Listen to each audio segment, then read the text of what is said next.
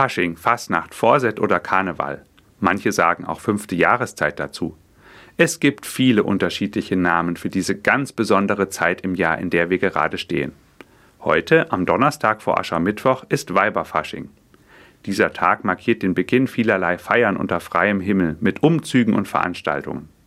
Weiberfasching läutet auch die ganz besonders tollen Faschingstage vor dem Aschermittwoch ein. Seinen Namen hat dieser Tag von einem alten Brauch. Im Fasching sollte alles auf den Kopf gestellt werden. Vor dem strengen Fasten, wo alles in geregelten und geordneten Bahnen verläuft, sollte die Welt ganz anders sein. So übergab man an diesem Tag den Frauen die Macht, die ansonsten nicht viel zu sagen hatten. Im Verkleiden zu Fastnacht wird das für uns alle noch bis heute deutlich. Einmal der oder das sein, was ich mir immer erträumt habe oder was ich mir wirklich wünsche. Einmal der sein, der das Sagen hat und einmal zu den ganz Großen gehören. Warum ich Ihnen das erzähle?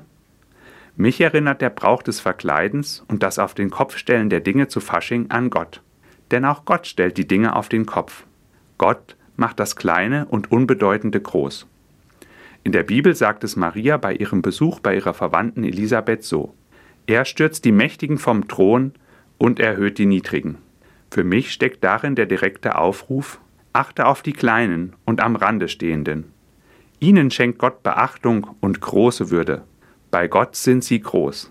Daher soll auch ich ihnen Beachtung schenken und sie spüren lassen, dass sie große, ja göttliche Würde in sich tragen. Ganz konkret versuche ich, meinen Nächsten zu sehen, sie spüren zu lassen, so wie du bist, bist du gut. Die bunten Fastnachtskostüme an diesen Tagen sind für mich eine Erinnerung und ein sichtbares Zeichen für Gottes Zusage. Gott macht das Kleine groß. Und ich darf dabei helfen. Das gilt nicht nur an Fastnacht, sondern das ganze Jahr über.